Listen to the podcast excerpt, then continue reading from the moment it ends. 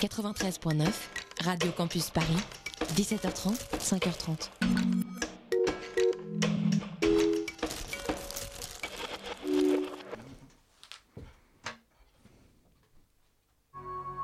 Down to business. I got my wild cherry diet Pepsi, and uh, I got my blackjack gum here, and I got that feeling. Mm, yeah, that familiar feeling that something rank is going down. Oui, non, non, vous vous trompez pas, il s'agit bien d'une apostrophe. hein. Voilà, je m'adresse à vous, chers spectateurs. Don't ever feed him after midnight. She's alive! Alive! ready to party. I'm sorry, Dave. I'm afraid I can't do that. I'm a man. Well, nobody's perfect.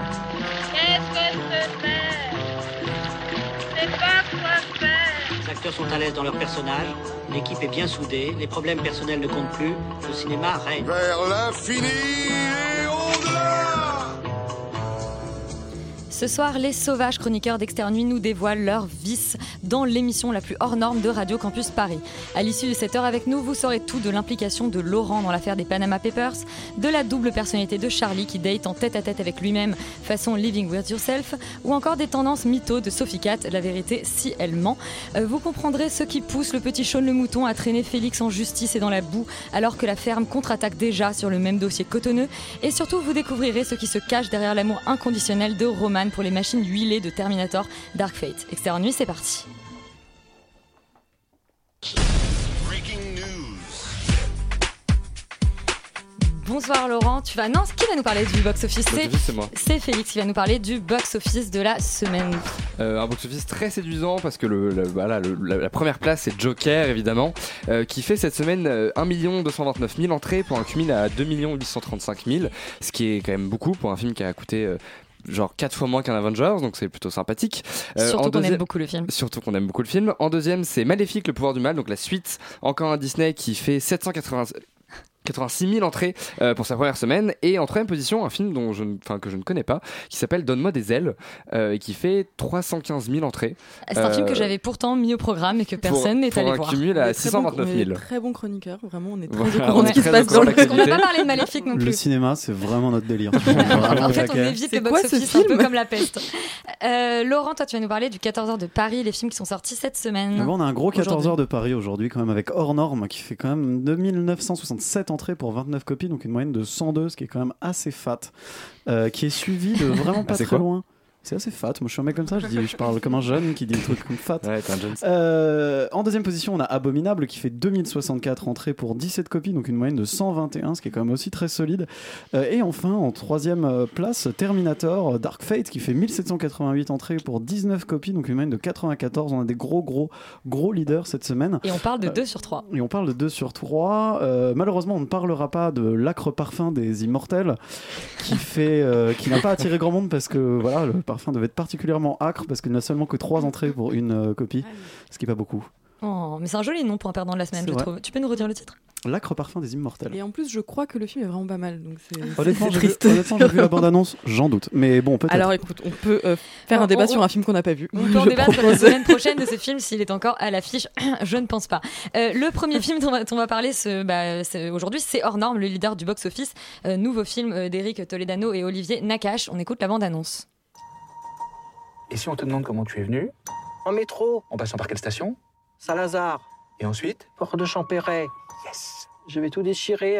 Bah, J'espère bien. Enfin, euh, pas tout quand même. Hein. Alors, c'est euh, le deuxième film, on va dire, un peu social de ces réalisateurs qui sont plus habitués à la comédie. Ils avaient réalisé Samba juste avant, Le jour de la fête. Laurent, ça raconte quoi hors norme? Euh, le sens de la fête, pas le jour de la fête. J'ai dit quoi? Euh, T'as dit le jour de la fête. Bah, je change les Euh, Bah pourquoi pas. Mais vraiment une émission très ouais. précise. Je suis pas sûr que ce soit un aussi bon titre que ça. Enfin bref. Et, euh, et, Le euh, verre, c'est après la radio, oh, euh, snap. de- Euh, non, plus sérieusement. euh, oui, hors norme, euh, dernier film de Toledano et Nakache qu'on connaît pour euh, plein de trucs, notamment Intouchable qui avait fait un gros carton. Euh, là, ça, avec c'est avec Reda Kateb et Vincent Cassel qui sont quand même tous les deux plutôt très bons dans le film. Euh, le, et là, ça raconte comment ces deux types-là, qui sont tous les deux des boss d'associations qui s'occupe euh, d'aider des autistes sévères à, à, comment dire qui sont sortis du système parce que tout simplement il n'y a pas assez de place dans le système pour ces gens-là et donc euh, du coup en fait le système fait la sélection de ceux qui sont les moins terribles parce qu'ils veulent pas s'occuper des cas les plus durs et donc eux s'en occupent Euh, et évidemment c'est un petit peu compliqué parce que ils, sortent- ils font ça un peu en dehors des cadres classiques de l'administration qui aiment pas trop ça parce que l'administration ils sont pas très gentils et, Le voilà système est mauvais. et voilà, ça raconte un peu pas grand chose d'autre, malheureusement.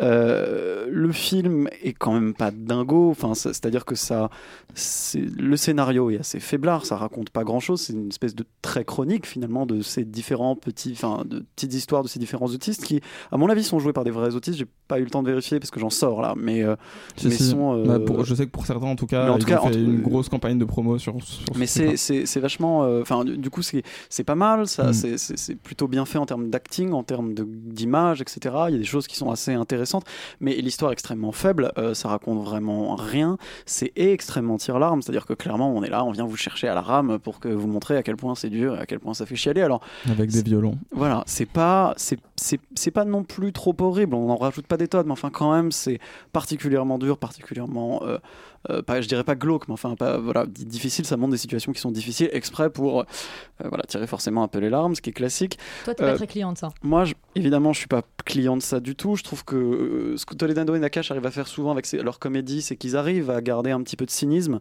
à garder un petit peu de, de, comment dire, de réalisme un petit peu dur, ce que je trouve pas mal. Là, celui-là, quand même, tombe clairement dans, dans le misérabilisme, euh, qui est peut-être vrai, mais en tout cas, qui est quand même, qui est quand même un peu lourdingue. Euh, L'autre truc qui est quand même on- on- parce que je- on peut sauver le film est quand même pas une catastrophe on peut le sauver un petit peu sur euh, deux points notamment déjà d'une part c'est que ça montre les autistes de manière qu'on n'a pas l'habitude de les voir Enfin, dans le cinéma on les voit on, on parle des autistes Asperger puis globalement c'est tout qui représente une partie ext- infime. infime complètement des autistes là clairement euh, ça montre les vrais autistes entre guillemets en tout cas ceux qui ont des vrais problèmes de communication avec qui c'est très compliqué qui se tapent dessus etc etc euh, et ça, pour le coup, c'est plutôt pas mal parce que je crois. Enfin, moi, j'ai jamais vu ça au cinéma avant. Euh, L'autre chose qui est pas inintéressante, euh, c'est que c'est que ça fait une espèce de parallèle qui est pas stupide euh, entre euh, voilà les, les, les- comment dire de quoi en gros et, euh, et les autistes en montrant à quel point en fait les deux manquent enfin ce que Reda Kateb appelle le savoir-être. Et donc c'est-à-dire de, euh, ont du mal à sortir de leur caricature en, en vivant en fait ensemble dans des communautés plutôt classiques qui impliquent bah, alors pour les pour les pour les pour les Kaira euh, travailler avec des horaires fixes etc et pas être complètement labour et faire n'importe quoi et prendre des responsabilités et pour les autistes bah, juste de communiquer et de parler aux gens. Donc voilà il y y y a des choses qui sont pas complètement inintéressantes. Après le film est quand même pas très bien enfin et du coup en fait un peu paresseux. C'est-à-dire que il aurait mérité d'avoir un peu plus d'histoire il aurait mérité d'être un peu mieux bossé et en fait euh, bah, en dehors du sujet euh, il y a rien quoi. Il y a rien et c'est un peu faible même si c'est plutôt bien porté ce qui est un peu dommage Charlie, tu rejoins Laurent? J'ai à peu près le même avis. C'est-à-dire que oui, euh, euh, Vincent Cassel, heureusement qu'il est là, Reda Kateb, heureusement qu'il est là aussi, euh, parce que c'est vraiment eux qui rendent ces personnages vivants. Clairement, là, on est sur des tranches de vie. On aurait peut-être mérité, un peu comme pour Intouchable, de plus se centrer sur que deux personnages et raconter un vrai truc. Je pense que c'est ça qui, est un peu dommage. En fait, à, à trop vouloir faire un film un peu exhaustif avec plein de situations, on commence à se perdre parce que, bah, parce que les réalisateurs peine à créer des, des, des vrais, des vrais personnages avec des vraies histoires. Il y a des petites tentatives quand même. Il y a une histoire d'amour entre euh, le, le, le, le, le- le jeune qui doit s'occuper d'un patient un peu compliqué qui s'appelle Valentin et euh, une, une espèce d'infirmière qui, qui, qui s'occupe Ah, aussi de orthophoniste, Valentin ouais, et qui est orthophoniste, oui, c'est ça. Et euh, donc voilà, on sent qu'il y a des petites tentatives, ou sinon le, le truc aussi avec la, le, cette scène qui est quand même assez drôle de Vincent Cassel qui, a- qui tombe amoureux d'un coup de la, de la sœur d'un des patients et qu'il avait Ouais. jamais vu et qui, qui, qui, qui- qui est en train de ouais se. mais qui, qui, qui ne sert à rien finalement non, mais qui sert à rien parce qu'elle est pas du tout exploitée en Ouais, fait. voilà. C'est ça qui est dommage. Euh, en fait, il- il- quand il y a des bonnes idées, elles sont pas du tout exploitées. Et tire pas les euh, fils. Bah non, parce qu'il n'y a pas d'histoire en fait. On essaie jamais de raconter quelque chose de bout en bout. Quoi. Enfin, le truc, c'est qu'on on peut parler de sujets euh, complexes comme ça sans forcément être relou et sans finir dans le petit film TF1. Euh, je pense que, par exemple, euh, c'est c'est ce qu'on a vu euh, avec Undone, par exemple, où on parle vraiment de gens qui n'ont pas forcément leur place dans la société, euh, des gens qui ont des voilà des problèmes cérébraux qui font qu'ils peuvent pas fonctionner pareil que les autres et, et un fonctionnement qui est vraiment handicapant. Bah, ce qui est intéressant dans Undone, c'est c'est ça- on a vraiment créé une histoire autour de ça, une, une métaphore. Alors là, l'idée, c'est pas non plus de faire euh, sombrer euh, le truc dans le, le fantastique pour le faire exister, mais mais il y a vraiment moyen de raconter une histoire T'as en man- fait. t'as manqué de fictionnalisation. Je sais pas, en fait, j'ai l'impression que ce film-là, j'ai déjà vu plein de fois et que justement, si ton sujet il est aussi peu exploité, tu peux te permettre de faire quelque chose d'un peu plus marquant et mémorable. En En fait, en fait, ça aurait pu être un beau documentaire. Et finalement, Ouais. genre le, le plus, finalement, le peut-être Ouais. le plus intéressant presque. Enfin, ce qui Ça de- Non, mais c'est de voir, c'est de voir en fait le générique de fin, le début du générique de fin. On a l'impression que c'est tiré de personnages réels qui ont l'air de vraiment faire ça, très inspirés en tout cas. Et eux, j'ai envie de voir un documentaire sur eux, sur ce qu'ils font dans la vie et comment, euh, comment ils gèrent tout ça. Mais clairement, en termes de voilà, d'une histoire, de narration, machin, ça, ça suit pas. Et donc, du coup, en termes de cinéma, c'est léger, quoi. Donc un nouveau film un peu faible euh, de, Toledano, de Toledano et Nakash hors norme. Euh, après les autistes, on va parler de robots, je sais pas pourquoi. On va parler de, avec Terminator Dark, Dark Fate. On écoute la bande-annonce. Talk. Talk fast. You first. My name is Sarah Connor. August 29, 1997 was supposed to be Judgment Day. Terminator, encore un Terminator, Roman. Euh, et, en, et en VO là, donc. euh, donc Oui, bon. la bande-annonce est Ouais, en VO. Normalement, ça veut dire que c'est pas un nanar complet. Euh, voilà. Ah. Euh, non, pas complet. on te donne pas complet. d'instructions. Je vais commencer par le pitch pour faire simple du coup. Euh, enfin pour faire simple, non, c'est Ouais, pas non, très simple. Euh, non, en fait déjà ce qu'il faut savoir pour ce Terminator, c'est qu'on demande aux spectateurs d'oublier tout ce qui s'est passé entre le Terminator 2 et euh, Donc maintenant. les, en les fait, deux films de. Cameron. Et, Et, c'est tout. on- on en fait, retient que ça. Exactement. En fait, c'est euh, pensé comme la suite directe de, euh, de Terminator 2. Donc, petit rappel parce que ça date euh, quand même d'un petit moment. J'étais pas née. Euh, donc, Il n'y euh, a ce pas grand monde passé- euh, autour de cette table qui était né à part à Laurent Murer. Laurent, bien entendu. Depuis très longtemps d'ailleurs. 84 et 91 Ah, de 84, Terminator. Non, faut pas déconner. Non, mais 91 c'était né par Oui, contre pour le 91 deuxième. était né, oui. Euh, donc, euh, euh, en gros, euh, donc petit rappel, c'est que Sarah Connor, avec l'aide de son fils, avait un peu, en, en gros, évité la mort de la planète. Euh, et donc euh, maintenant, Juste un 22 ans plus tard, juste ça, euh, elle, euh, une- une- en fait, il y a une nouvelle machine du futur qui est envoyée euh, sur Terre pour euh, tuer une jeune mexicaine qui s'appelle Dani et pour la protéger, une autre euh, semi-humaine en fait du futur est envoyée euh, qui s'appelle Grace et qui va recevoir l'aide de Sarah Connor qui est toujours là pour kicker des as de robots. Bon, Jusqu'ici, c'est vraiment le pitch classique de tous les Terminators. De tous les Terminators, euh, moi je pense que c'est un peu le, le, le maj- le problème majeur du film, c'est qu'il n'y a absolument rien de, de nouveau. Je trouve qu'il y a- c'est presque parfois une parodie euh, des Terminators qui ont été faits avant, mais euh, du coup pour le plus grand plaisir de Laurent, c'est un peu euh, un nanar euh, cool à voir. Euh, en fait, Laurent Dab. Mais ils Laurent peuvent pas Dab, le voir, non. nos Mais, auditeurs. mais on le Bah. C'était pas fait pour qu'ils le voient en fait. Je vois pas pourquoi vous Eh bah, je commentez. dénonce. Ne commentez pas ce que je fais, c'est une mauvaise idée. je viens vous jouer Non, un jeu Laurent, dangereux quoi. Euh, et euh, du coup, en voyant le film, je me suis un peu imaginé une, une réunion entre les scénaristes parce que je pense qu'ils ont commencé la réunion en se disant que- comment on va faire pour être moderne, les gars, euh, pour changer un petit peu. Donc, euh, il y en a un qui a dû dire Je sais, Bob, on n'a qu'à rajouter des migrants à la frontière mexicaine pour faire écho avec l'actualité. mais bien vu, Richard. Et puis, on n'a qu'à remplacer le nom de Skynet par celui de Légion. Qu'est-ce que vous en pensez? C'est super. Et le pire, enfin, le- pour combler le tout, en fait, ils, ils ajoutent, et je dis ils parce que bien sûr, il y a que des mecs au scénario, ils ajoutent un message euh, girl power euh, gros comme une maison. Qui était déjà là dans le 3 en plus, hein, avec qui une était déjà là dans le 3, femme. mais alors que du coup, je n'ai pas vu euh, le 3 pour le coup. Ouais, mais là, Euh, alors là, c'est. c'est- Là, enfin, c'est oui, c'est vraiment c'est- gros Ah. comme euh, voilà, que- vraiment comme une maison. C'est et ça tombe totalement dans le ridicule. Bien entendu, ça tombe à côté de la portée féministe. euh, du, que, que ça aurait pu être en fait que ça aurait pu avoir Euh, et je ne parle pas de la mise en scène qui est une grosse coquille vide mais De Tim euh, Miller. De Tim Miller qui donc a fait Deadpool. Euh, mais pour sauver un tout petit peu le film euh, qui du coup n'est pas très euh, qui manque vraiment de profondeur il reste un divertissant. Je ne me suis pas du tout ennuyée pendant le, film. Et je trouve que c'est en tout cas à mon sens un bel hommage à, Linda Hamilton donc slash Sarah Connor qui joue dans le film qui est encore là pour se battre. Et en fait un des, des- vraiment des côtés positifs du film c'est le casting qui est presque trop bien pour le film lui-même.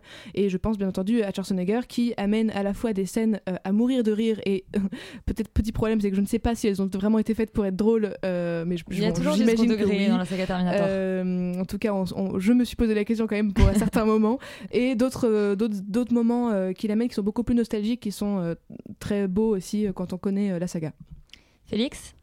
Euh, oui, totalement. Au revoir. Non, non, c'est vrai que effectivement, je, comme tout ce qui a, comme, comme tout ce qui a suivi en fait Terminator- Terminator 2, euh, le problème c'est qu'on on est dans cette espèce d'héritage où on essaie de refaire euh, le monument, parce que je pense que c'est vraiment un vrai monument de science-fiction et de pop culture Terminator 2, euh, en moins bien, parce que en fait le problème c'est que le concept de base de Terminator déjà est un peu con, hein, qu'on se dise, moi j'ai un vrai problème avec ce délire de, on envoie des gens tuer, enfin, j'ai vraiment, j'ai rendu mal, surtout que ça pose énormément de problèmes au niveau des voyages temporels et et des paradoxes qui là du coup sont puissance 1000 parce que ça n'a plus aucun sens, c'est-à-dire qu'ils ont annulé un futur mais il y en a quand même un autre parce qu'on a créé une autre machine qui s'appelle Légion. Et, et en fait du coup Skynet, n'existe plus mais Légion fait quand même des Terminators, enfin ça n'a vraiment plus aucun sens.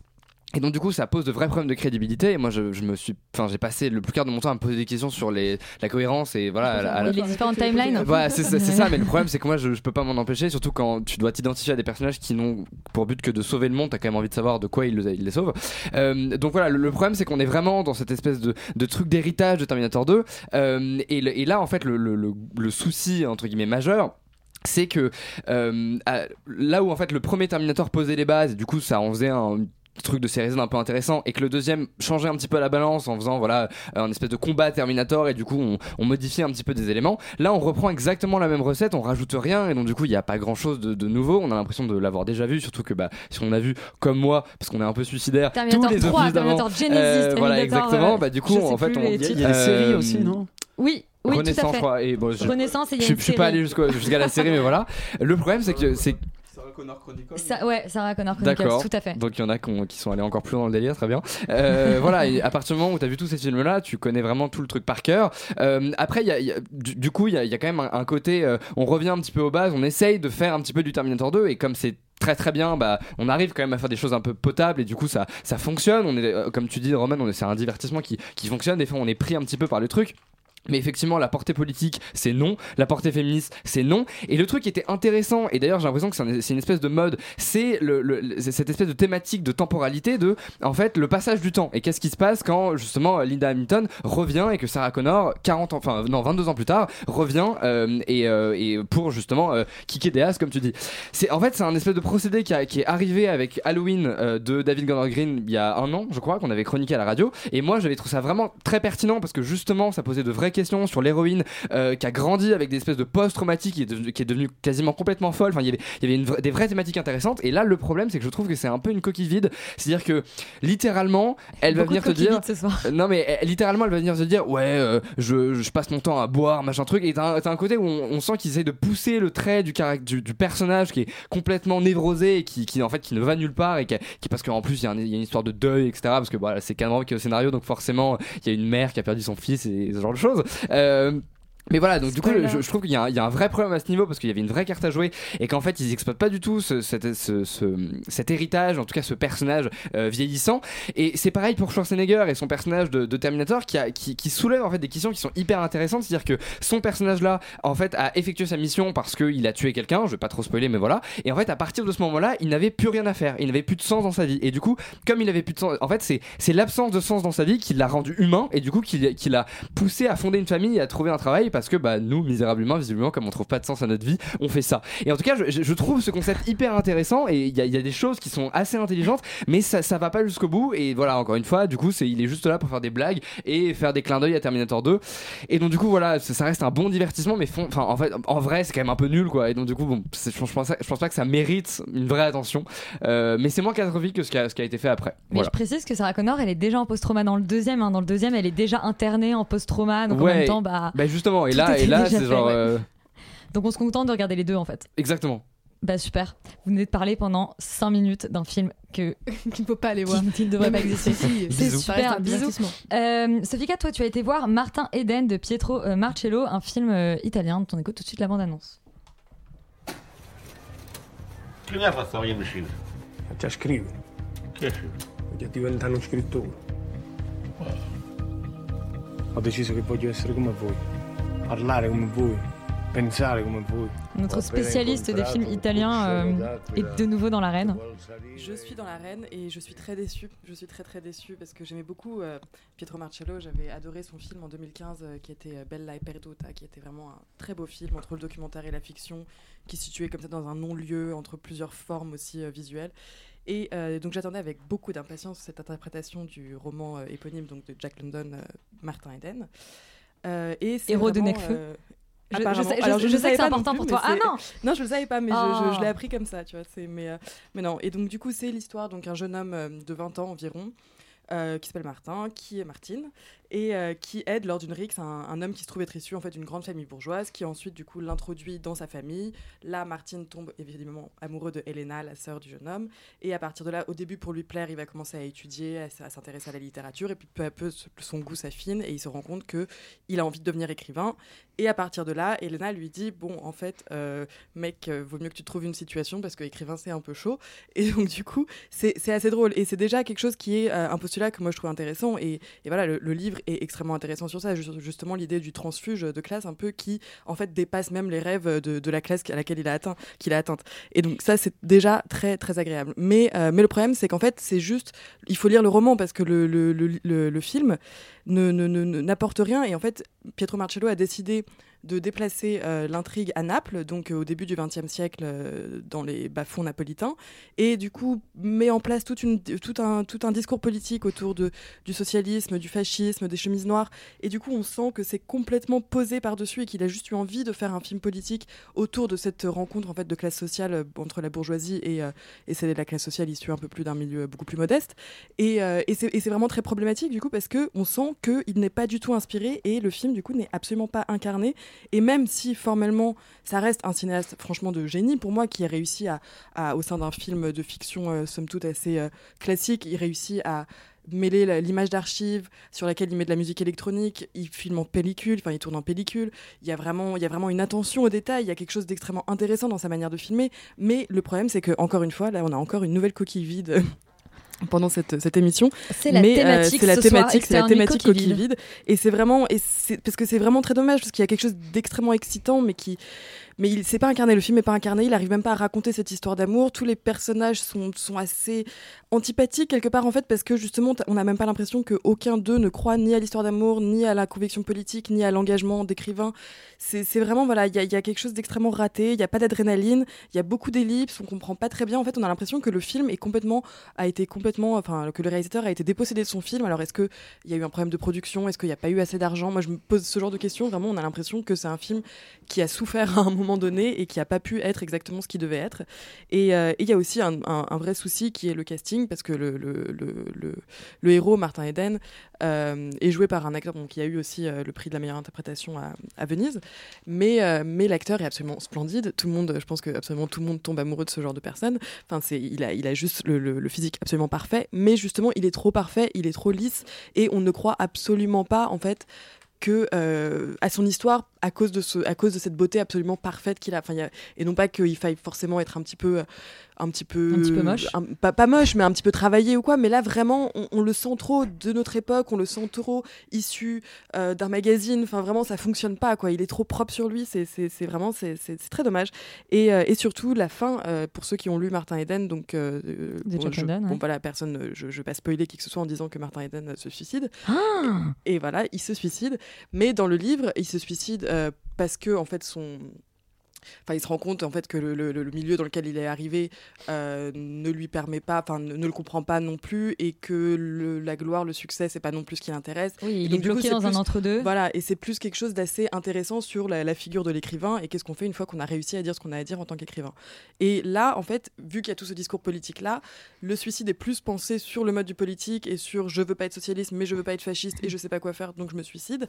Et, et forcément, en fait, ça, déjà, ça raconte pas du tout la même histoire et, et c'est et c'est- c'est vraiment problématique parce que euh, de toute façon, on n'a pas compris les tenants et aboutissants politiques pendant tout le film, donc on comprend pas pourquoi il se suicide. Donc toi, tu nous conseilles Donc, de lire euh, le roman. Clairement, lisez le roman, voilà. Voilà, Nuit, l'émission qui dit aux gens de ne pas aller au cinéma. C'est ça. Ou d'aller voir Bella et Perdute, hein, qui était absolument splendide. Bah, du coup, on va pas le voir au cinéma, mais on le rattrape Voilà. euh, illégalement ou en DVD. Voilà. Euh, maintenant, on va parler de Shaun le Mouton, le film. Donc, c'est le deuxième, La ferme contre-attaque. On écoute la bande-annonce. It traveled light years through space to find intelligent life.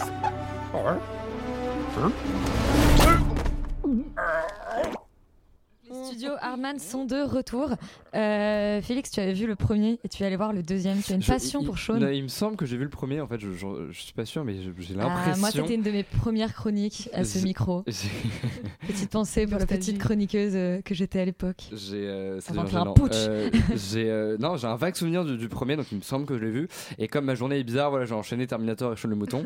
Euh, et déjà, j'aimerais féliciter les parents qui étaient dans la salle parce qu'ils ont bien élevé les enfants qui étaient eux-mêmes dans la salle et qui étaient assez disciplinés. Donc ça, c'est bien. Euh, et par contre, les enfants n'ont pas beaucoup ri.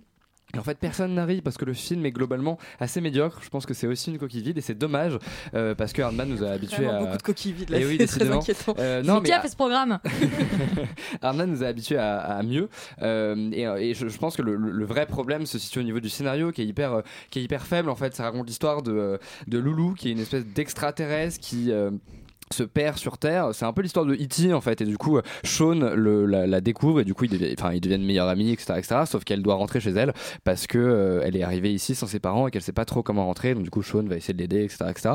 Euh, donc c'est vraiment en fait un espèce de de, euh, de mélange de pop culture. On reprend vraiment des, références à droite et à gauche. Donc du coup, je pense que pour les enfants, ça doit être assez sympa parce que soit t'as les références, soit tu les as pas, mais en tout cas, du coup, tu les découvres et ça reste sympathique. Mais les enfants ne rient pas.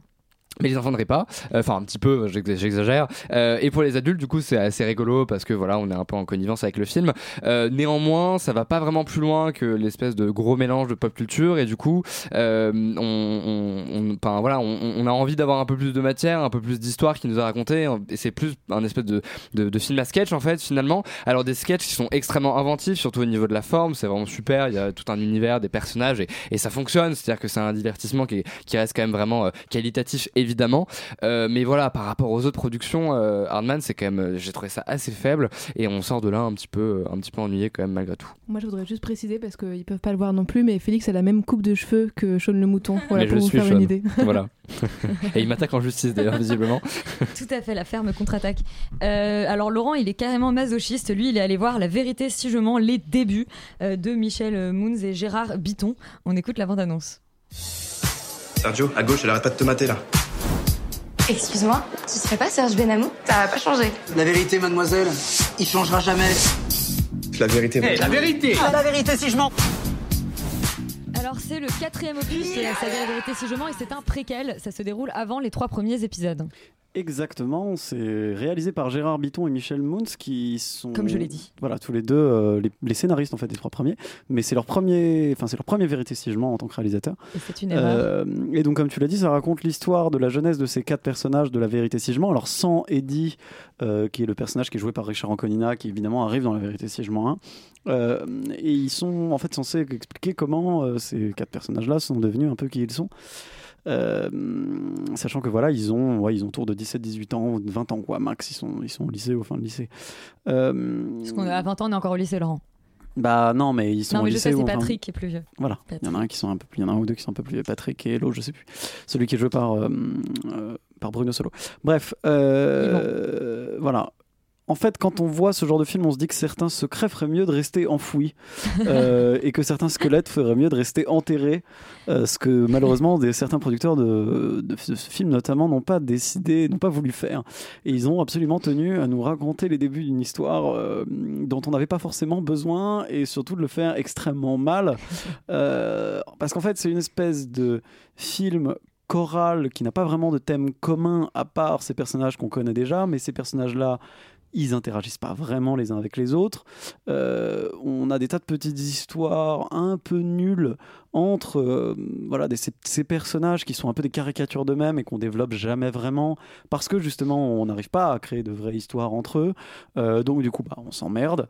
L'humour ne fonctionne pas du tout. C'est-à-dire que en fait, on, y y a- en fait, on comprend pas vraiment là où le film veut en venir. C'est-à-dire qu'il y a un côté teen movie parce qu'il y en a quand même deux des personnages qui sont au lycée. Enfin, clairement, c'est très mal fait, ouais. très mal exploité. Euh, c'est un humour qui peut peut-être faire rire des enfants de moins d'une dizaine d'années, quoi. Et encore, euh, franchement, euh, Les moi, spectateurs de Sean, quoi. voilà, moi j'étais dans la salle et il n'y a pas eu beaucoup beaucoup de rire. Euh, c'est comment dire, tout ça est, est vraiment cousu de fil blanc et extrêmement ennuyeux. Il y a rien en fait, il y a vraiment rien. C'est pas très bien joué. C'est un peu, c'est globalement assez euh, criard et inutile quoi. Enfin, j'ai vraiment un peu, il y a un côté un peu agressif tellement c'est mauvais. On a atteint des niveaux de médiocrité qui deviennent agressifs pour, pour, pour les spectateurs, ce qui est quand même, c'est quand même pas facile. Euh, après, euh, non, la seule chose qu'on peut dire de bien sur ce film, c'est qu'en termes de reconstitution, bah, c'est plutôt pas mal, même s'il attend, parce que c'est assez joli, il y a plein, il y a plein C'est d'attention aux détails. les années 90 Bah, on- en fait, on comprend pas bien. On a l'impression que c'est la fin des années 80, même si quand on regarde sur Wikipédia, ils disent que c'est au début, mais, mais j'ai un peu de mal à croire ça. En termes de temporalité, c'est pas très clair. Parce qu'en plus, le film ne respecte pas grand chose, en fait, même dans la saga, que je connais pas très bien, parce que je les ai un peu oubliés, en tout cas les, deux premiers que j'avais vus. Euh, mais globalement, euh, pour moi, les personnages, comme ils sont montrés dans le film, ne correspondent pas vraiment à ce qu'ils sont dans La Vérité si je mens, euh, un en tout cas, notamment le personnage de Ivan, du coup, qui est joué par Bruno Solo, qui pour moi n'a pas grand chose à voir, à part le fait que c'est un peu une pince, mais enfin, globalement, au-delà de ça, il n'y a pas grand chose. D'ailleurs, c'est le personnage le plus faible de tout, de tout le film, parce que clairement, lui, pour le coup, il n'a absolument pas d'histoire personnelle, on ne parle à peine de lui. Enfin bref, en fait, je sais pas, je sais pas comment dire ça. J'ai pas vraiment besoin d'en rajouter des tonnes. C'est globalement mal fait, mal, euh, c'est pas bien joué en plus. Les jeunes acteurs, bon, ils sont, voilà, ils sont, ils sont un peu inconnus et bon, ils font leur boulot à peu près correctement, mais je pense qu'ils sont pas très bien dirigés non plus. Et avec les, le, voilà, le scénario et le texte qu'ils ont, franchement, euh, c'est pas facile. Euh, on s'emmerde quand même assez ferme, on rigole pas beaucoup et on est souvent un peu atterré par la médiocrité générale du truc. Donc globalement, voilà, faut, faut pas aller s'emmerder avec ça. Oui, fuyez, toujours. Bah, D'ailleurs, euh, c'est un gros, c'est un bel échec au box-office. Ça arrive, je sais pas, genre huitième euh, en première semaine. Enfin, c'est une catastrophe. Euh, ce qui est, ce qui est peut-être tant mieux, parce que comme ça, on laissera le cadavre de la vérité si je là où il est, c'est-à-dire dans son cercueil. Waouh, quelle belle conclusion. Maintenant, on va parler d'Au bout du monde de Kiyoshi Kurosawa. On écoute la bande-annonce. Yo, start up. 皆さんこんにちは私は今ウズベキスタン共和国に来ています Après les Juifs du Sentier, euh, changement de territoire complet. Dans les steppes, euh, on va parler de Bout du Monde, un film de Kiyoshi Kurosawa. C'est un peu une, contrepartie euh, japonaise de ce qu'à Extérieur Nuit on aime bien appeler les films français euh, avec des mecs qui, fument des clopes autour d'une table et où on ouvre des frigos en slip. hein. Donc voilà, c'est un film qu'on pourrait renommer Lost in Translation Ouzbékistan édition. Euh, mais cette fois-ci, Scarlett Johansson euh, est jouée par. euh, bon, non, je vais peut-être pas continuer là-dessus parce qu'on peut faire beaucoup, beaucoup de, de blagues sur l'anti-whitewashing. Je vais laisser, je vais laisser Internet s'en charger. Et Bill Murray est joué par tantôt un poisson, puis une chèvre, puis une bête légendaire, ce qui change pas vraiment de ce qu'il avait l'habitude de faire. Sauf que là, contrairement à Lost in Translation, qui parvenait à nous captiver avec des personnages perdus mais attachants, des paysages hors de ce qu'on connaît et des situations à la fois anecdotiques et intemporelles, son homologue ouzbek peine à nous toucher tant le personnage principal est énervant. Le film n'utilise pas ses décors, qu'il met en scène dans des situations un peu navantes. En fait, le film est une, euh, une escalade de moments super chiants où une équipe de tournage japonaise euh, où personne ne s'entend vraiment va tourner un reportage minable auquel bah, eux-mêmes ne croient pas. Euh, le personnage principal, qui est la présentatrice de ce documentaire, va passer une semaine entière avec pour vêtements une jupe sur un jogging, qui est sûrement l'équivalent des claquettes chaussettes au Japon, hein, mais qui dit tout sur son envie de pas être là, et ni d'être né apparemment. Et nous, on n'a pas envie d'être là non plus. Il n'y a pas de tension, il n'y a pas vraiment de suspense. C'est filmé avec une espèce de caméra épaule un peu shaky. Il y a des petits moments qui font très bizarrement penser à des cadrages de films d'horreur japonais ou, ou même du Lynch, mais je suis pas sûr que ce soit intentionnel et puis bah, ça raconte pas vraiment grand chose. Euh, si ce n'est l'imprudence et un peu la condescendance d'une jeune fille occidentalisée fa- face à un pays moins développé, parce que justement il y, a un peu dans le film ce, ce thème du rapport nord-sud qui est effleuré mais qui a prend pas grand chose euh, de nouveau sur la situation qui est un peu gênant. Euh, on retiendra d'ailleurs les situations où Yoko euh, est dans ces situations elle est des situations pardon gênantes. Elle est au bout de sa vie elle se sent seule. Et là c'est un peu les seuls moments où on a de l'empathie pour elle quand elle est là au milieu d'un lac habillée en pêcheur dans des vêtements vraiment pas glamour. Elle, se gèle elle doit bouffer un moment aussi du riz pas cuit. On sent que elle, a pas envie mais elle le fait parce qu'il faut le faire. Et genre le réalisateur il est complètement horrible avec elle tout est gênant dans le film. Euh, donc du coup, je vais être obligé de mettre à ce film une note de 4 smartphones, de 4 regards sur mon smartphone sur 4 euh, malheureusement. Oh. Euh, voilà, sachant que déjà quand j'en mets un, c'est que je me suis vraiment pas passionné pour le film. Voilà, c'était C'était- C'était pas bien, c'était pas très bien, malheureusement. Bah mais c'est pas grave, c'est une coquille vide comme tous les autres films dont on a parlé jusqu'ici. Euh, J'espère que le film de Steven Soderbergh, euh, The Laundromat, l'affaire des Panama Papers, aura euh, peut-être plus de chance avec vous. On écoute la bande-annonce. First, you must ask yourself Are you wealthy? Simple truth of the world is that most games, for someone to win, well, someone has to lose. Laurent, je vais te laisser la lourde tâche de euh, nous résumer euh, The Laundromat et, et peut-être pas de nous parler des Panama Papers parce que ce serait trop long. Mm, oui, puis je, je, je connais vaguement les, mais pas, pas le détail. Euh, donc film de Steven Soderbergh, que- film Netflix, Film Netflix, ouais, film avec un casting quand même extrêmement solide euh, qu'on n'a pas vu depuis un petit moment. Il y a Meryl Streep, il y a Gary Oldman, il y a Antonio Banderas, il y a Sharon Stone, il y a Matthias Schoenaerts, il y a David Schwimmer, il y en a d'autres, euh, donc euh, tout- qui font quasiment des caméos d'ailleurs, parce que certains personnages sont très courts.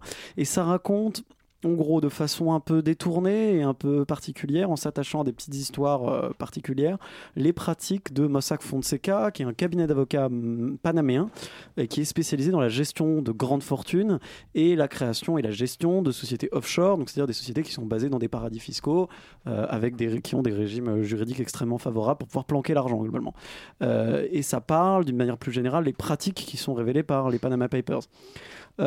Et du coup, bah, comme, le, comme vous avez pu le comprendre à mon avis dans le pitch, parce que c'est vrai qu'il est assez bizarre, le film lui-même est assez étrange. C'est une espèce de- de film à sketch qui arrive quand même à garder une espèce de cohérence et une trame narrative un peu tout du long. Euh, et c'est franchement, à la fois formellement et à la fois en termes de casting aussi, c'est très réussi euh, parce que même narrativement, ça tient le coup. Euh, alors que même si, même si c'était for- pas forcément facile, le film arrive à s'en sortir aussi parce qu'il est très bien filmé. Il y a beaucoup de trucs qui sont assez inattendus, des longs plans séquences qui sont vraiment stylés. On est un- on est un petit peu pour moi à la limite du gimmick quand même, parce qu'il y a beaucoup de moments où ça casse le quatrième mur, beaucoup d'allers-retours entre les différentes histoires, etc., etc. Mais tout ça reste quand même vraiment bien fait et tout ça nous permet de tenir euh, ce, voilà, ce, que l'intrigue est finalement très complexe euh, parce que le film lui-même est pas simple parce qu'il est à la fois très aride, enfin il parle d'un sujet qui est très aride, qui est très compliqué euh, et on arrive toujours à euh, le suivre et on n'est jamais perdu parce que cette espèce de semi-intrigue, de fausse intrigue en fait arrive à tenir euh, tout le film lui-même, tout en restant alors relativement didactique, peut-être pas assez. Euh, faut quand même, à mon avis, il faut quand même mieux s'y connaître euh, un tout petit peu à la base parce que sinon on est vite un peu paumé. Mais, mais c'est vrai que moi, j'ai quand même trouvé le film assez intéressant et relativement didactique, ou en tout cas, je trouvais que ça tenait quand même plutôt bien la route.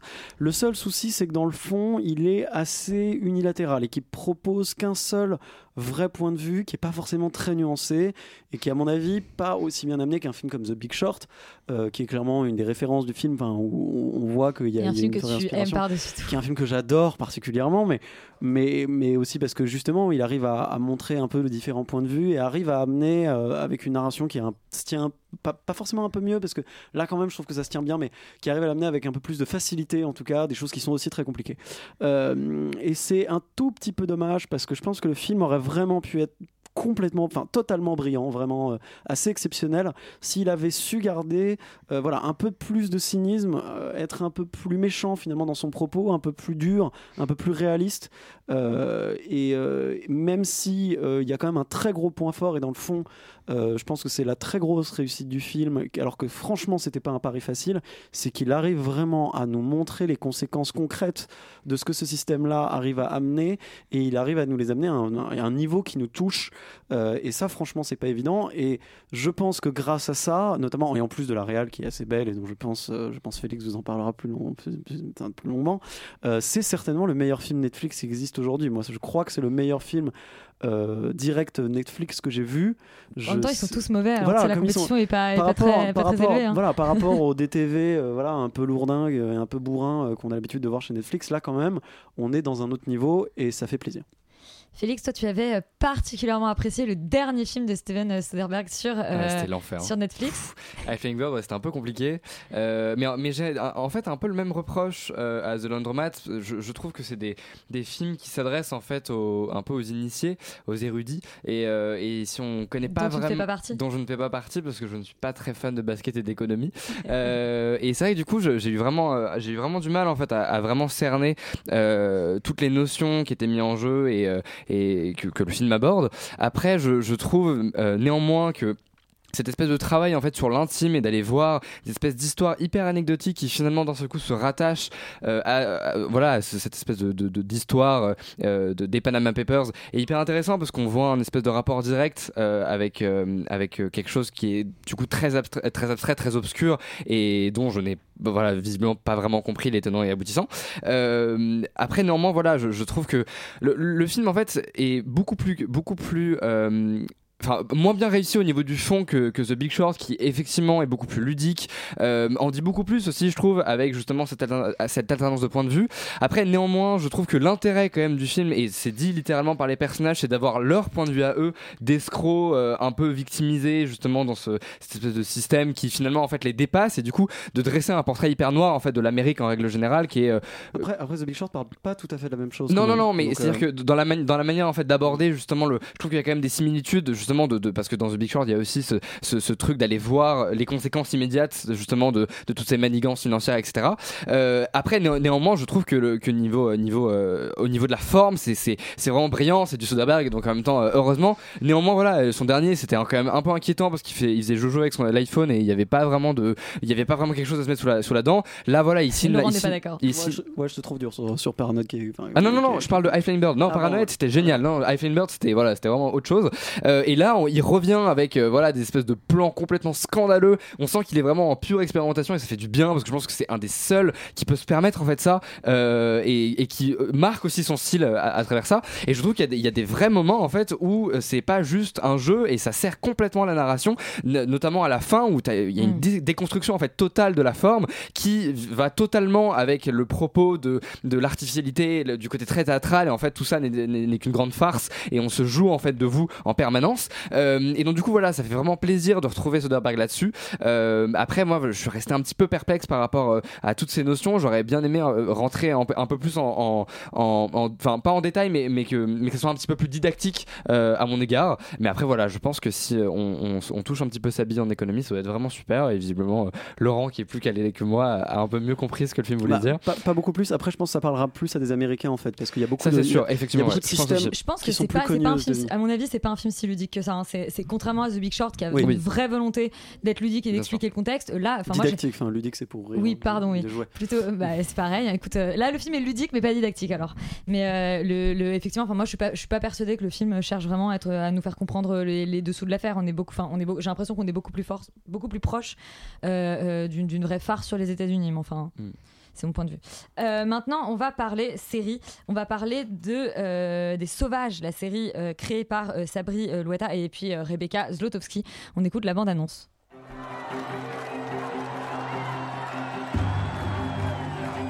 Le mal est là, tapi en chacun de nous. Nous sommes capables du meilleur et nous sommes capables du pire. Président de la République française. Alors Les Sauvages, qui est adapté euh, donc de la série euh, de romans de Sabri euh, Louata, euh, adapté avec la réalisatrice Rebecca Zlotowski pour la création originale de Canal+. Bah, Sophie, je vais te laisser peut-être pitcher Les Sauvages, non? Alors euh, oui, mais je, j'ai- je, je me souviens pas bien des, des, des prénoms de chacun des personnages, mais en C'est gros, pas très, très grave, au C'est pas très grave. mais en gros, voilà, c'est euh, deux- le- le- la série s'initie deux jours avant euh, la- le second tour d'une présidentielle qui aurait lieu plus ou moins dans un futur proche, où le candidat qui est le plus a priori, qui est le, le plus fa- le favori, euh, est issu de euh, l'immigration maghrébine. Et, euh, et donc, il y a toute sa, toute sa garde rapprochée, donc sa fille aussi, qui est euh, agrégée, normalienne, euh, qui fait son... Chaouch, interprété Voilà. par Roche Dizem. Exactement. Donc sa fille qui est donc extrêmement brillante et qui joue son son sa communique enfin qui gère sa Sa presse, sa chargée de euh, communication, sa chargée de voilà. CRP. Euh, elle-même fiancée à un acteur très en vue lui aussi issu de l'immigration maghrébine. Dans un soap le président euh, donc le, le- le président euh, à venir est lui marié avec une chef d'orchestre elle aussi très en vue et elle aussi issue de l'immigration maghrébine. Et de l'autre côté il y a donc ce même enfin ce fiancé de la fille du président qui lui vient d'une famille beaucoup plus pauvre et euh, et euh, avec beaucoup Du plus de de problèmes du sud de la France, et avec beaucoup plus de problèmes. Donc un frère aussi qui est en prison pour appel à la haine.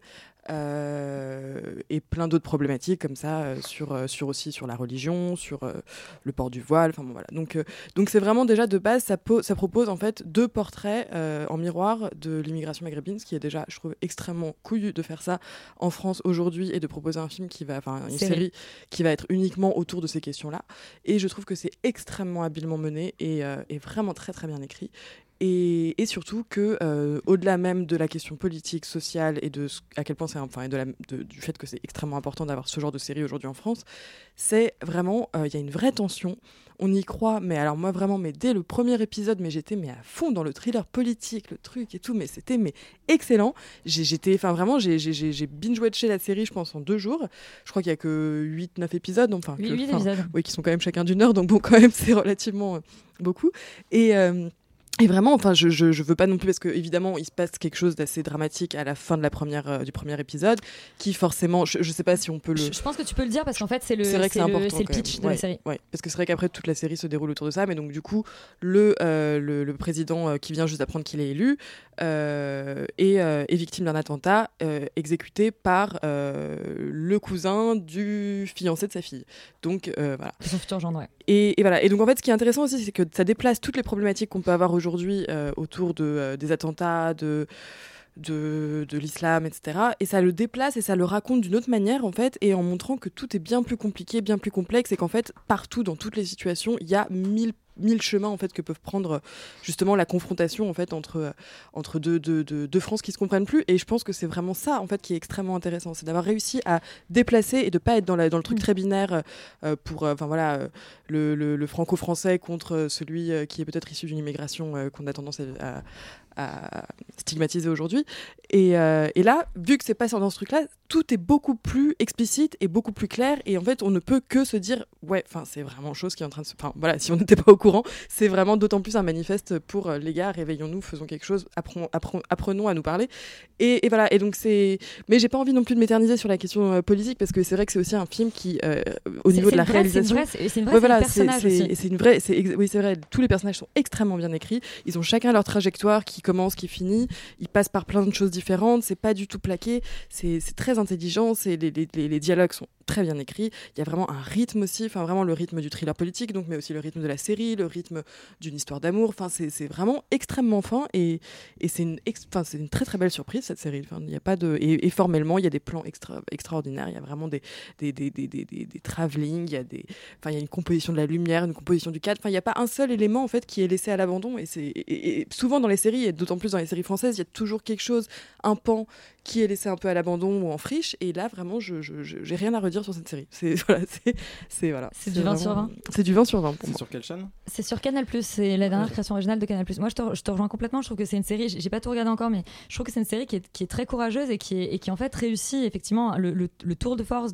d'aborder ces questions-là sans que ce soit jamais lourd ni rien. Pourquoi? Parce que ça passe toujours par les personnages et que ça permet évidemment une pluralité de, de- de- de points de vue sur la question, qui fait qu'en fait la série, tu dis que c'est un manifeste, mais la série, on sait pas exactement où elle se situe. Elle, dresse plutôt un, tableau assez, à mon avis, réaliste et plutôt exhaustif de la question, euh, euh, qui effectivement, moi, me fait penser à euh, des, séries, euh, des séries américaines. Alors, sans être au niveau d'un The Wire, mais je veux dire, il y a vraiment une, étude d'un milieu à travers des personnages, de manière, euh, de manière à mon avis, euh, très juste, d'aller comme ça euh, tâter le pouls euh, de, chacun d'entre eux, etc.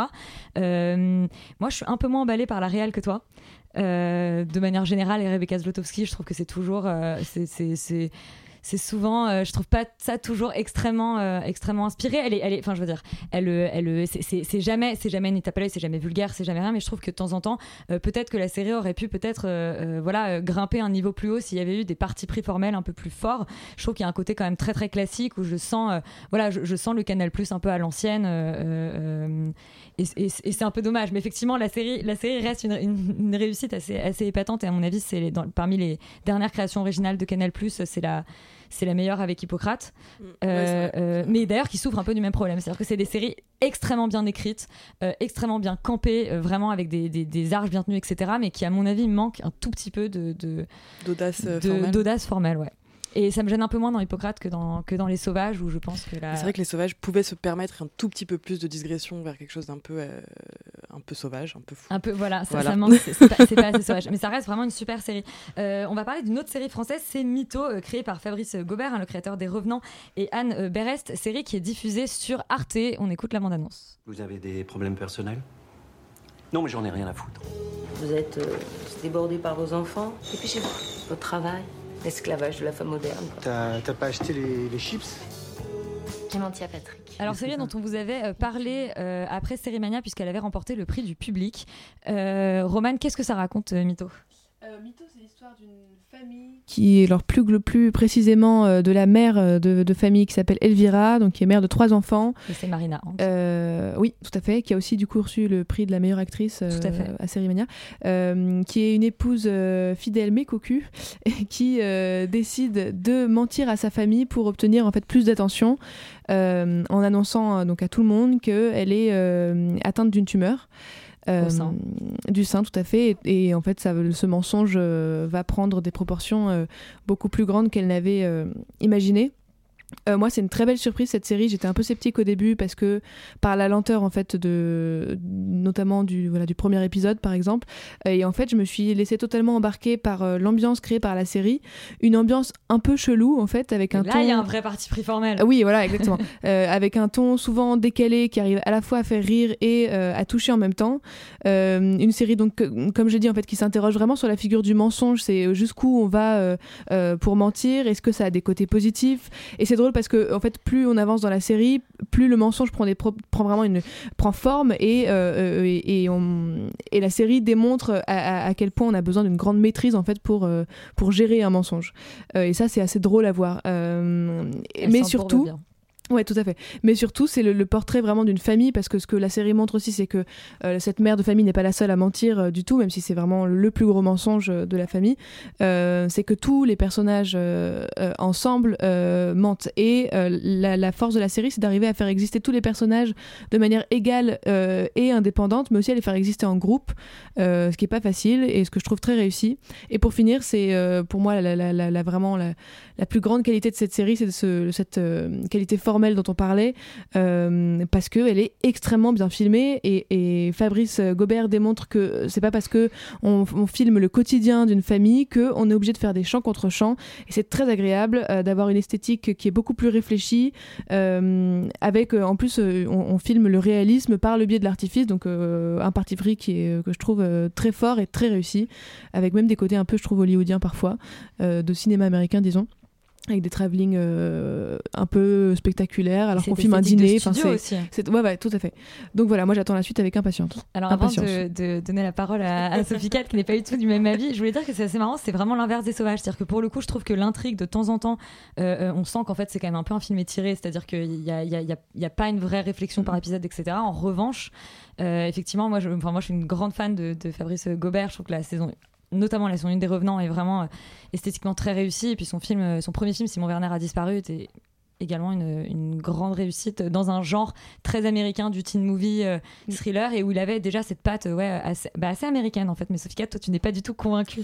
Non, moi je suis pas du tout convaincue par cette série Ah. déjà en fait parce que moi le premier problème de cette série c'est que je n'avais aucune empathie pour Elvira parce Oh. que non mais non mais attends laisse-moi finir parce que dans le premier épisode si je me dis bon ok euh, enfin j'ai de l'empathie pour elle dans l'absolu mais je veux dire en fait plus que de la question d'empathie c'est que je pouvais pas m'attacher à aucun des personnages parce que je voyais trop bien où ça allait finir et que forcément elle était tellement pas dans le truc, elle était tellement euh, un peu faible, un peu niaise, un peu etc., etc., que forcément elle allait se faire gauler. On le sait, c'est écrit d'avance.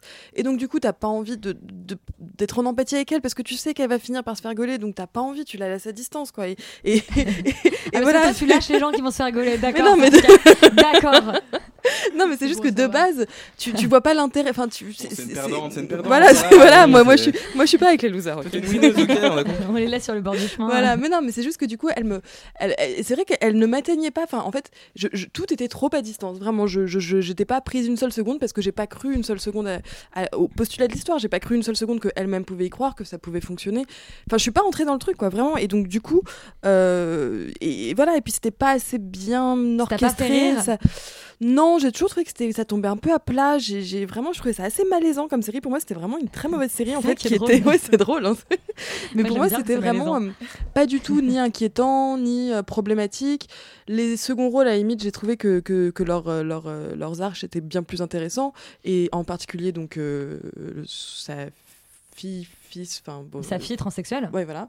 Euh, et, et, ça, j'ai trouvé que c'était vraiment hyper intéressant. Et puis, c'est rare de voir ce genre d'histoire et de voir comment est-ce que. Et avec une inversion, la sexualité peut son, passer son, autre fille est très masculine dans le look, oui. c'est assez marrant. Bah, ça, limite, je trouvais ça un peu cliché aussi. C'est rigolo. Un peu facile quand même. Et puis, même tout le. Non, le, le, le, le mari qui se tape la pharmacienne et tout. Enfin, non, enfin, franchement, j'ai pas. La pharmacienne aussi qui joue complètement à côté des, de ses. Enfin, qui joue à côté de ses pompes. J'y ai pas cru. Enfin, tout ça, mais, mais, mais j'ai pas cru une seule seconde jusqu'à la fin, je suis ah bah oui, je sais où ça va, je sais où ça va, je sais où ça va. Et effectivement, ça va où on s'attend euh, que ça aille. Et, euh, et j'ai absolument pas compris ce, dernier, ce dernier épisode qui, pour moi, est un non-sens total et qui euh, entérine absolument. Si tu avais une once d'empathie pour elle, tu, ça entérine tout parce que tu te dis. Je mais sais juste que Morgane moment n'est pas d'accord. Oui, je sais, mais, mais juste t'as envie de lui dire à un moment donné, mais soit tu vas à fond dans ton mensonge, tu, tu, tu fais à fond le mensonge, tu y vas, tu prends, tu. On tu, ne tu- spoil pas. voilà, mais soit, soit tu soit y vas à fond, soit tu vas pas à fond. Et en fait, la demi-mesure, enfin les personnages mous, en fait, voilà, c'est ça, c'est exactement ça. C'est que c'est une- un personnage mou et c'est insupportable. Ouais. les gens mous, la gueule. Non, mais ça, ça- les gens mous m'insupportent dans la vie et aussi c'est un- au cinéma. problème. c'est- C'est- Ça, effectivement, c'est un des problèmes de la série, c'est qu'effectivement, euh, encore une fois, c'est un, film étiré. Et je pense que la mollesse des personnages vient en partie de là. Peut-être, peut-être. Euh. Après, la question est de savoir euh, ce qui va se passer en saison 2. Parce que bon. Ah, il y a une saison 2 Et oui, il y a une Ouais. saison Oh 2 là là prévue. là là. Et tu la regarderas en entier, Sophie Non, Cat, pour la chroniquer non. sur ce plateau. Et moi, je dis shout out à la, la, la petite qui joue Virginie parce que elle dernière est incroyable. Cette actrice, vraiment, je l'attends quand elle fera plein de films, voilà, partout. Quand elle sera, quand elle sera grande, parce Grande qu'elle a genre ouais. 12 ans. Ouais. Euh, Charlie, toi, euh, tu as regardé une série américaine, c'est Living with Yourself, euh, la série avec euh, deux fois Paul Rudd, euh, créée par Timothy Greenberg. On écoute la bande-annonce.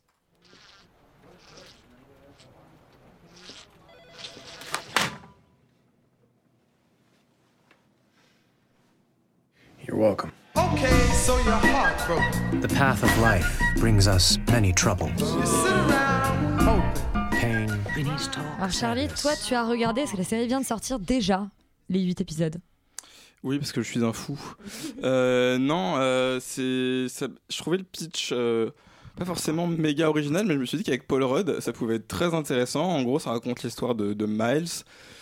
Miles a 40 ans, il vit dans une maison euh, en banlieue riche, euh, il fait une énorme dépression, c'est une espèce d'écrivain fatigué qui, a fait de la, qui fait de la pub pour vivre, mais ça le passionne pas. Le boulot, ça va pas, avec sa femme, ça va plus. euh, enfin, en gros, il, se rend- il se rend compte qu'il est arrivé un peu au bout de quelque chose, il est fatigué, euh, il est fatigant aussi, euh, il est désagréable, enfin, c'est vraiment... assez bizarre de voir Paul Rudd dans ce genre de rôle d'ailleurs parce que Paul Rudd qui ne vieillit pas. qui ne vieillit pas très bizarrement qui va rejoindre le, le- le panthéon des gens qui ne vieillissent pas avec Keanu Reeves et autres Enfin bref, et du coup, euh, jusqu'au jour où il y a un de ses collègues qui lui recommande une espèce de, spa qui est censé lui, lui changer la vie, qui est censé le, le rendre meilleur, sauf qu'il se réveille enterré vivant et découvre qu'il y a une copie de lui-même qui l'a remplacé. Donc moyen moyen pour l'amélioration de la life, hein, on est d'accord. Euh, surtout que c'est une copie de lui en mieux. C'est lui qui fait tout mieux. C'est insupportable. Euh, ça, donne, déjà envie de le claquer, ce personnage-là. Euh, en fait, il se rend compte que cette société qui est censée rendre les gens meilleurs, en fait, font des clones d'eux en mieux et tue les originaux euh, en faisant croire que bah, c'est la même personne. C'est pas forcément ce point-là qui est le plus exploité dans la série. Et heureusement, puisque tout ce qui nous intéresse, c'est un peu la, crise existentielle euh, que va vivre euh, ce personnage face à son double. Donc on est un peu entre euh, Dostoïevski et euh, il y a un épisode de Rick et Morty comme ça qui, avait déjà fait un, peu ce truc-là.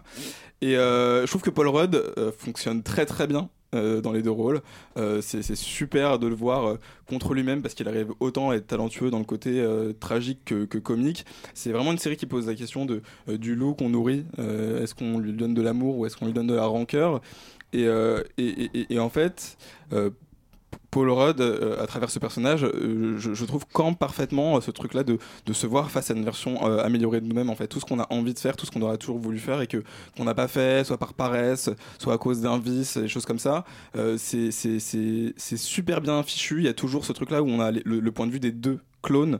Donc on arrive vraiment euh, à se mettre à la place des deux et, à limite un peu à un moment la question du, choix un peu sur, sur qui va gagner cette vie. Euh, il joue toujours sur euh, ce qu'on sait, ce qu'on sait pas. C'est- vachement bien mené. C'est une série qui est, drôle.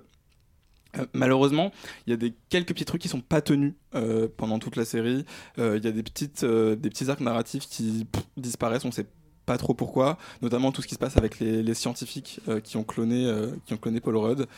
Euh, donc c'était un, poil décevant. Le dernier épisode est un peu décevant. Euh, c'est juste ça que je sais pas comment ils vont faire une saison 2, s'ils veulent faire une saison 2. Euh, donc on verra. Après, big up au personnage de la femme de, Paul, de Paul Rudd qui va se retrouver face à deux versions de son mari différents et qui est à mourir de rire, qui est absolument génial. Bah merci Charlie. Euh, Extérieur Nuit, du coup, c'est terminé. Mais restez sur Radio Campus Paris ce soir. euh, c'est tout foutre en air après nous. Euh, Qu'est-ce qui se passe dans tout foutre Alors en air ce soir, euh, pas d'invités. Les invités, c'est la musique, j'ai envie de dire. Euh, une petite sélection, la playlist du marché, que des nouveautés. On a, on a que de la bonne musique à vous diffuser. Bon bah voilà, pas d'invité mais de la bonne musique. Euh, restez sur Radio Campus Paris. Et puis nous, on se dit à la semaine prochaine. Bisous.